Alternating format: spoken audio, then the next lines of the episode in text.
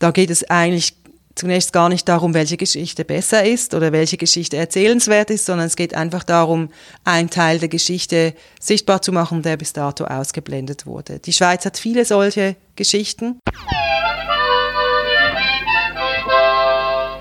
Gegensprecher. Ein Podcast zu den Ausstellungen der Schweizerischen Nationalbibliothek. Mein Name Hannes Mangold.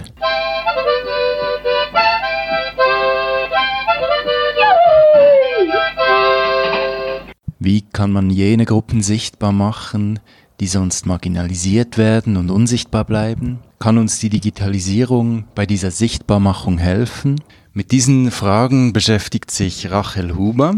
Sie ist Historikerin, sie arbeitet an der Uni Luzern und Rachel Huber ist auch Mitgründerin des Historikerinnen-Netzwerks in der Schweiz. Hallo Rachel. Hallo Hannes. Rachel Huber, auch die Geschichtsschreibung interessiert sich für bestimmte Gruppen mehr als für andere Gruppen. Wer wird denn von der Geschichtswissenschaft wahrgenommen und wen vergisst die Geschichte? Geschichte wurde bis dato eigentlich mehrheitlich von Männern geschrieben, weil Frauen lange keinen Zugang zu äh, Bildung hatten, geschweige denn zu Berufen, in denen sie Geschichte schreiben konnten.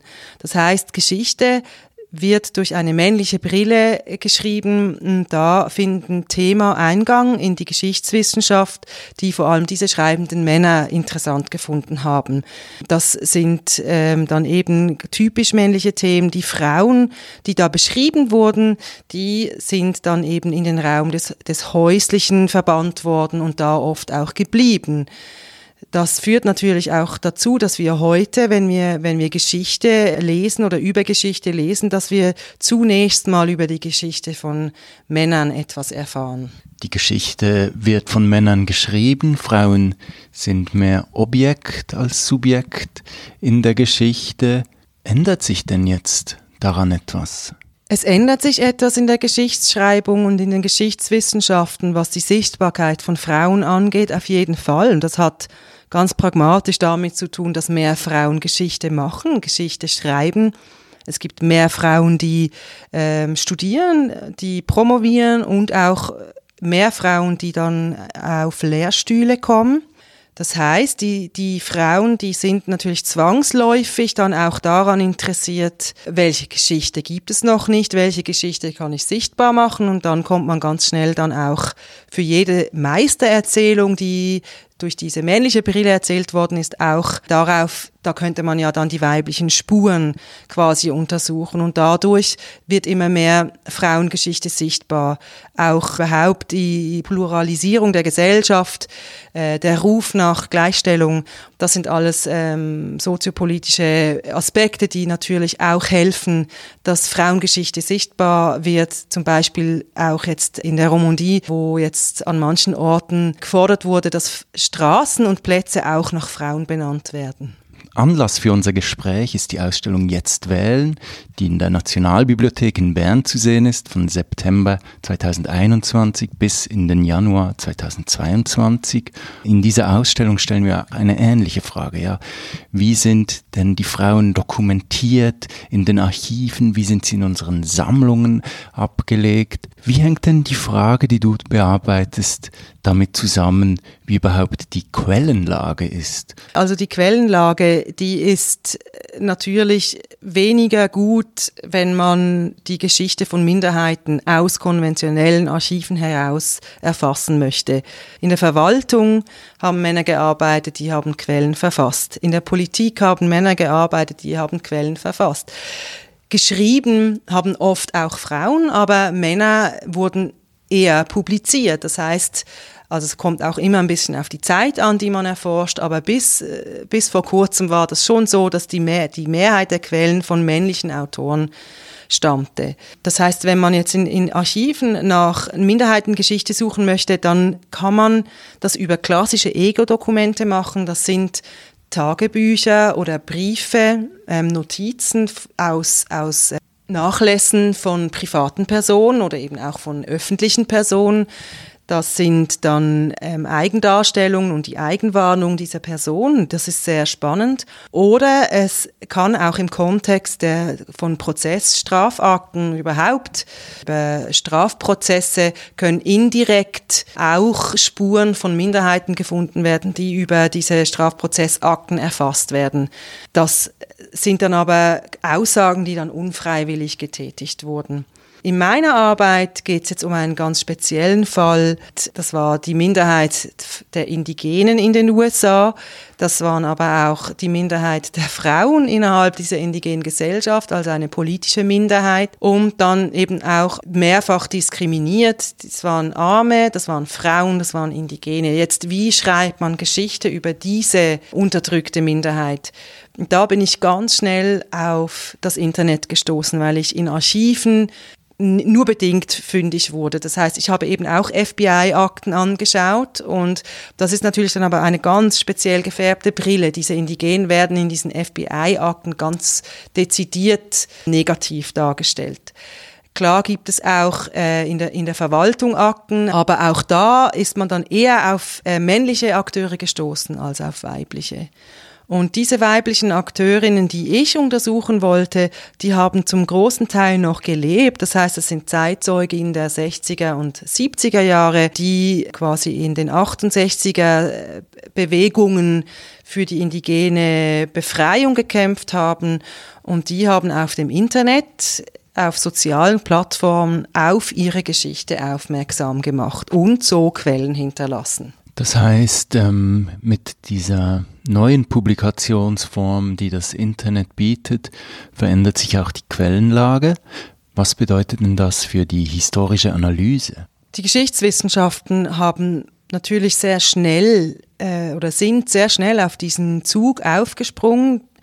Das nennt sich mittlerweile Digital History und ist im, in den Digital Humanities angesiedelt. Es haben sich zwei Strömungen herauskristallisiert. Das eine sind die Methoden und Instrumente, die digitalen, mit denen man schon vorhandene Quellen schneller, effizienter, dichter analysieren kann. Das heißt, Digital Tools, äh, äh die Big Data analysieren. Da kann man Netzwerkanalysen machen, die kann man dichter machen und da kann man viel mehr Quellen, digitalisierte Quellen, schneller analysieren. Das historische Subjekt aber bleibt eigentlich das gleiche, weil die digitalisierten Quellen ja die Quellen aus den konventionellen Archiven sind. Das heißt, da wird dann auch eigentlich wieder die gleiche Geschichte reproduziert. Vielleicht kann das digitale Analyseinstrument äh, für neue Aspekte sorgen, aber grundsätzlich können wir da die Geschichte nicht neu schreiben oder nicht neue Geschichte oder Geschichte von unten schreiben. Die andere Strömung ist eben die, und die ist äh, zaghafter vorhanden, nicht so sichtbar. Das ist die, die, sie, die sich kritisch fragt, äh, was sind denn neue Quellengattungen, äh, die die Digitalisierung geschafft hat. Und da stößt man dann schnell auf Social Media ähm, und dort eben auf persönliche Posts von verschiedenen ähm, Akteurinnen und Akteuren, die jetzt erstmals in der Gegenwart auf sich aufmerksam machen. Da kann man sich dann fragen, wie schreibt die Historikerin der Zukunft eine Geschichte über, sagen wir jetzt, Flüchtende, die ihre, ihre Videos, die sie, die sie unterwegs macht, über die, über die Fluchtwege auf YouTube stellt. Auf der anderen Seite kann man heute aber schon eben über diese ich nenne es digitale Ego-Dokumente, Geschichte erfahren, wenn diese Akteurinnen und Akteure auf ihren Social-Media-Plattformen Posts wie Fotos oder Dokumente posten, die auf Geschichte von früher hinweisen. Dann kann man mit der Quellenkritik der klassischen diese digitalen Quellen analysieren. Das Problem sind auch da natürlich rechtliche Fragen, Privatsphäre, das Privacy Paradox kommt da zum Tragen. Ähm, inwiefern darf ich diese Information nutzen in der Forschung, inwiefern nicht? In meinem Fall konnte ich diese Akteurinnen fragen, weil sie noch leben. Ähm, was ist, wenn das tote Accounts sind, die aber öffentlich sind? Und das sind alles Fragen, die müssen wir, die müssen wir stellen und die müssen wir auch noch beantworten.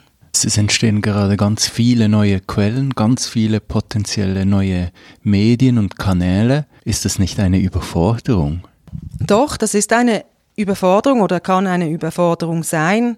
Aber auch da gibt es schon Forscher, die Theorien geschrieben haben, wie man jetzt beispielsweise so eine Sphäre auf dem Internet ähm, eingrenzen kann, ähm, dass man sagt, man gibt das Schlagwort des Ereignisses ein und analysiert wirklich einfach alle Quellen, die innerhalb dieses Schlagwortes auffindbar sind. Klar stellt sich dann da wieder die Frage, suche ich jetzt aus, einem, aus einer Suchmaschine in der Schweiz?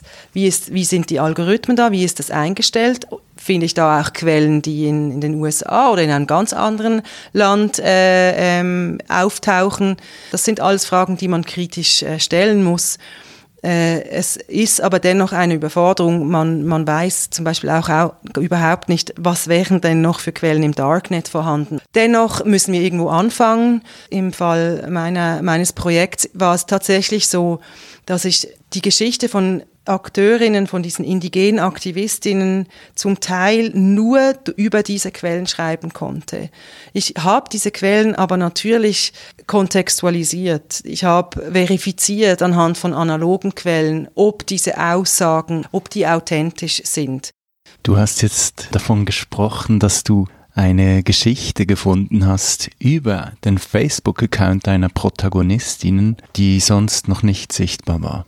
Jetzt nimmt es uns natürlich sehr wunder. Was ist denn das für eine Geschichte? Es geht eigentlich eben um diesen Red Power. Red Power ist quasi, das hört man schon, das indigene Pendant zum Black Power, also entfaltete sich in den äh, Bürgerrechtsbewegungen der People of Color in den USA. Man kennt heute ja auch die Geschichte der neuen Linken, die zweite Welle in Anführungs- und Schlusszeichen der Emanzipation der Frauen, die Anti-Vietnam-Kriegsbewegung und eben auch das Civil Rights Movement. Aber die Indigenen, die genau auch in diesem Kampf da äh, mitgekämpft haben, für ihre Rechte eingetreten sind, die kennt man nicht. Hm, wenn man dann in der Wissenschaft ähm, die Bücher liest, die es dazu gibt, dann kommt man ganz schnell auf eine ganz männliche Geschichte dieses Red Powers. Also da gibt's ein paar männliche Protagonisten, die für dieses Red Power stehen und die ähm, diese Ereignisse, diese fünf, sechs einschlägigen Red Power Ereignisse eigentlich angeführt, organisiert und auch strategisch ähm, ausgearbeitet haben als ich das gelesen habe, dachte ich so, das kann ja gar nicht sein. Also wir sprechen von den 68ern, da müssen Frauen vorhanden gewesen sein und habe dann diese Bücher nochmal nach den Spuren der Frauen gelesen und habe dann hier und hin und wieder einen Namen von einer Frau gefunden und habe dann eben so ein paar Frauennamen zusammengesucht, die äh, vermutlich wichtig waren für diese Ereignisse. Mehr wusste ich zu diesem Zeitpunkt nicht. Ich habe mir dann, ich habe dann auf dem Internet Kontakt gesucht mit diesen Frauen und fünf Frauen haben mir geantwortet. Und eine von diesen Frauen war Ramona Bennett. Das ist eine Puyallup-Indigene ähm, aus dem Staat Washington, aus Seattle. Ähm, das Puyallup-Reservat befindet sich äh, in der, innerhalb der Stadtgrenze oder in der Nähe von Tacoma. Das sind Indigene, die vor allem von Fischfang gelebt haben. Red Power steht für verschiedene indigene äh, Gruppierungen, die an verschiedenen Orten in den USA für ihre Rechte gekämpft haben. Es ist insofern eine pan-indigene Bewegung und diese Leute im pazifischen Nordwesten haben natürlich für das Recht auf den traditionellen Fischfang aufmerksam gemacht innerhalb dieser Befreiungsbewegung. Und da gab es auch ganz viele wichtige Männernamen und Ramona Bennett habe ich dann ähm, eben kontaktiert. Ich fuhr zu ihr hin, habe sie interviewt und habe gemerkt, dass sie die wichtigsten ähm, Aktionen dieser Bewegung eigentlich zusammen auch mit Männern, aber auch alleine initiiert hatte. Aufgrund oder was aus dieser Bewegung entstanden ist, ist ein, eines der bahnbrechendsten rechtlichen Urteile in der Geschichte der Beziehung zwischen den Weißen und den Indigenen in den, in den USA. Und zwar hat erstmals ein Richter entschieden, dass die indigenen Verträge eingehalten werden müssen. So. Und die konnten danach ihren Fisch wieder so fangen, wie sie das immer gemacht haben. Es gab vorher und danach nicht ein ähnlich wichtiges rechtliches Urteil in dieser Geschichte. Und sie hat das Ereignis initiiert, das diesen Rechtsfall ausgelöst hat. Aber sie und auch ihr Mitstreiter Hank Adams haben auf Facebook so viel Fotografien und Dokumente und auch Posts hinterlassen, die auf eine Seite hingewiesen haben innerhalb dieser Geschichte, die man in keinem wissenschaftlichen Buch zu Red Power oder zu diesem Kampf im pazifischen Westen gefunden hat. Und durch diese Quellen konnte ich jetzt erstmals ein, äh, die Geschichte von Ramona Bennett schreiben. Und das ist schon, für mich ist das ein, ein Gänsehauterlebnis. Wir sprechen hier im Podcast der Schweizerischen Nationalbibliothek und sind beim Red Power Movement in den USA gelandet. Überraschenderweise hat das aber auch einiges mit der Schweiz zu tun, oder Rachel Huber? Ja, also das hat nicht nur spezifisch mit der Schweiz zu tun, weil diese Frauen in die Schweiz gereist sind vor die UNO in Genf und da eben für die Rechte der Indigenen ähm, gekämpft haben, ähm, auch auf einem supranationalen politischen, in einem supranationalen politischen Rahmen. Für die Schweiz kann man auch andere Geschichten sichtbar machen, die bis dato nicht sichtbar war, jetzt in einem ganz klassischen Rahmen. Das ist zum Beispiel die Geschichte von Johann August Suter. Da kann man die Geschichte von Suter schreiben, der als Schweizer Wildwest in Anführungs- und Schlusszeichen Pionier in die USA gereist ist und dort ein Imperium im Hinterland von Kalifornien aufgebaut hat und dann berühmt wurde, weil das erste Gold Nugget, das den berühmten Goldrausch ausgelöst hat, gefunden wurde auf seinem Land. Das ist die Geschichte, die man kennt und die seit 100 Jahren auch so tradiert und reproduziert wird. Wenn man aber die Quellen genau liest, dann findet man da auch Spuren von vielen indigenen Leuten, äh, die auf Sutas Fort gearbeitet haben, respektive versklavt wurden. Und dann kann man eine ganz andere Geschichte von Johann August Suter schreiben. Und da geht es eigentlich zunächst gar nicht darum, welche Geschichte besser ist oder welche Geschichte erzählenswert ist, sondern es geht einfach darum, einen Teil der Geschichte sichtbar zu machen, der bis dato ausgeblendet wurde. Die Schweiz hat viele solche Geschichten und man kann die Quellen, die bis jetzt durch eine männliche Brille analysiert wurden, auch durch eine weibliche oder durch eine Minderheitenbrille analysieren und findet da dann Geschichten, die stattgefunden haben, die aber noch nicht sichtbar sind. Wie sieht es denn ganz konkret aus im Fall von General Sutter, dieser tragischen Heldengeschichte, die wir vielleicht auch über Blaise Sandras Roman Gold kennen? Es ist tatsächlich eine Sache, der Perspektive respektive der Quellenwahl. Suter hat einerseits Quellen hinterlassen, Tagebücher, seine Zeitgenossen, seine Mitstreiter auf diesem Fort haben Quellen hinterlassen, Leute, die da waren und ein paar Monate oder Jahre da gearbeitet haben. Und dann hat auch sein ähm, Bekannter aus Basel, Martin Biermann, der dann der Vormund von Sutas Frau wurde, als er diese quasi zurückgelassen hat, als er dann nach New York geflüchtet ist. Anna Dübelt ist dann ins Armenhaus gekommen mit ihren Kindern und damals wurde dann solchen Menschen dann ein Vormund mh, mm, zugewiesen. Und dieser Vormund hat noch zu Lebzeiten von Suta eine kleine Geschichte geschrieben. Die wurde dann äh, in den Basler Heften veröffentlicht und war eigentlich dann Vorlage von ganz vielen Reminiszenzen, unter anderem auch für Les Sandras Roman Gold. Diese fantastische Geschichte, die wurde dann wiederum Vorlage für alle nachfolgenden Reminiszenzen. Das heißt, da wurde eine, eine, ein Abenteuerroman geschrieben aus dem Blickwinkel eines, eines Autors, der gerne selbst Abenteuer erlebt hat und gerne selbst wahrscheinlich auch dieses Abenteuer erlebt hat. Das ist jetzt eine Vermutung. Ähm, und der natürlich das so geschrieben hat, wie er das sah. Alle nachfolgenden Reminiszenzen wurden dann auch von Männern geschrieben, die natürlich auch in der Zeit diejenigen waren, die Abenteuer erleben durften in diesem, in diesem Ausmaß da kann man auch irgendwie der Zeit keinen Vorwurf machen. Das hat man da so geschrieben und in dieser Zeit waren Indigene auch eine, eine Bedrohung, die man noch nicht einordnen kann, die man bekämpfen musste. Später aber, als eigentlich ähm, in der Forschung bereits auf in verschiedenen Narrativen auf die Opferperspektive fokussiert wurde, auch im Rahmen der Holocaust-Forschung äh, Ende der 80, Mitte, Anfang, Mitte der 80er Jahre, haben natürlich in den USA auch Forscher versucht, diese diese, dieses Winning of the West-Narrativ nochmals eben neu zu untersuchen und nach Spuren zu suchen, die jetzt in diesem, in diesem Heldenepos nicht vorkommen.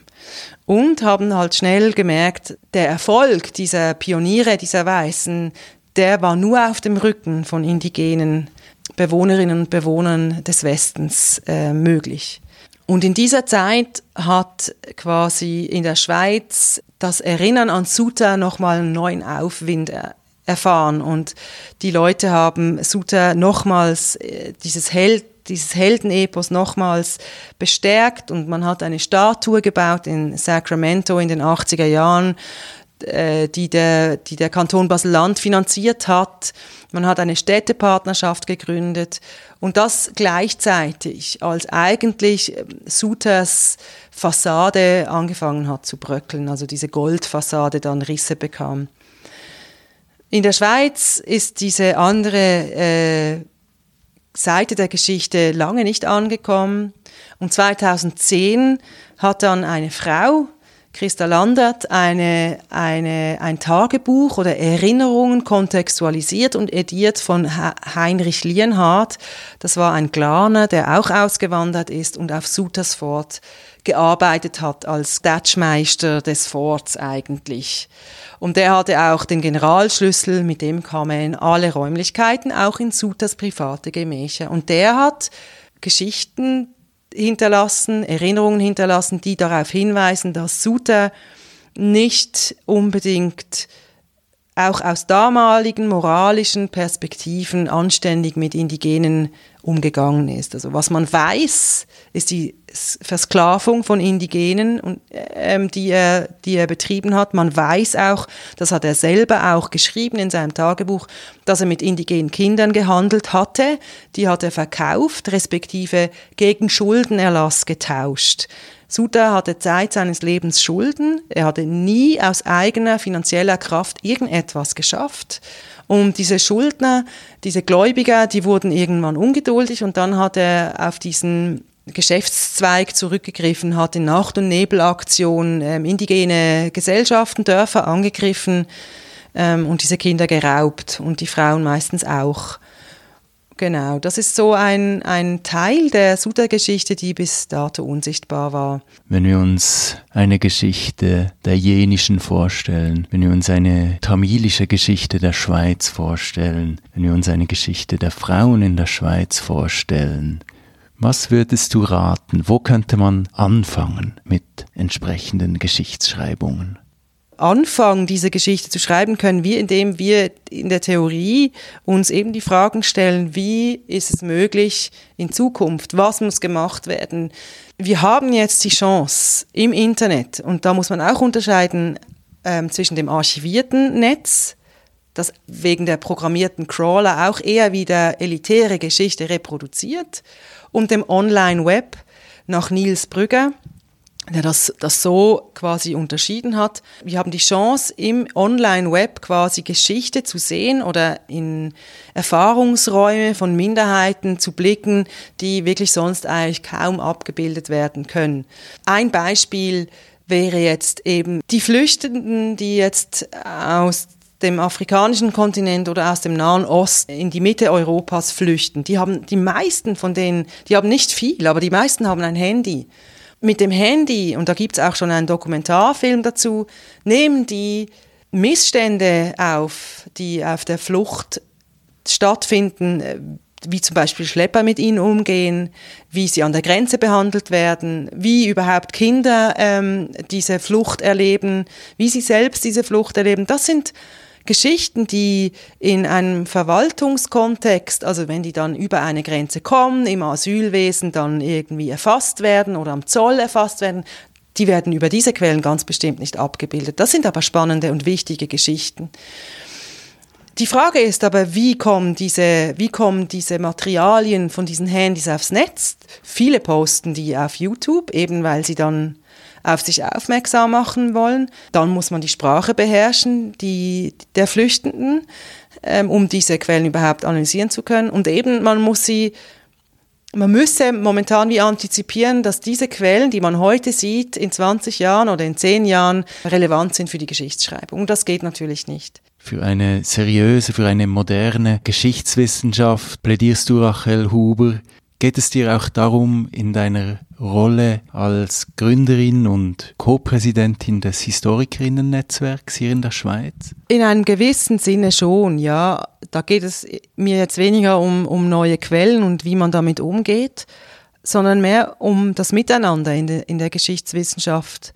Weil ich finde, wenn man die Diskussion in Deutschland an schaut, die Debatten über das Prekariat des Mittelbaus, also der, der Nachwuchswissenschaftlerinnen in Anführungs- und Schlusszeichen, diese Hashtag Ich bin Hanna Debatte, dann muss man sagen, da herrscht eine große Unzufriedenheit mit den befristeten Stellen.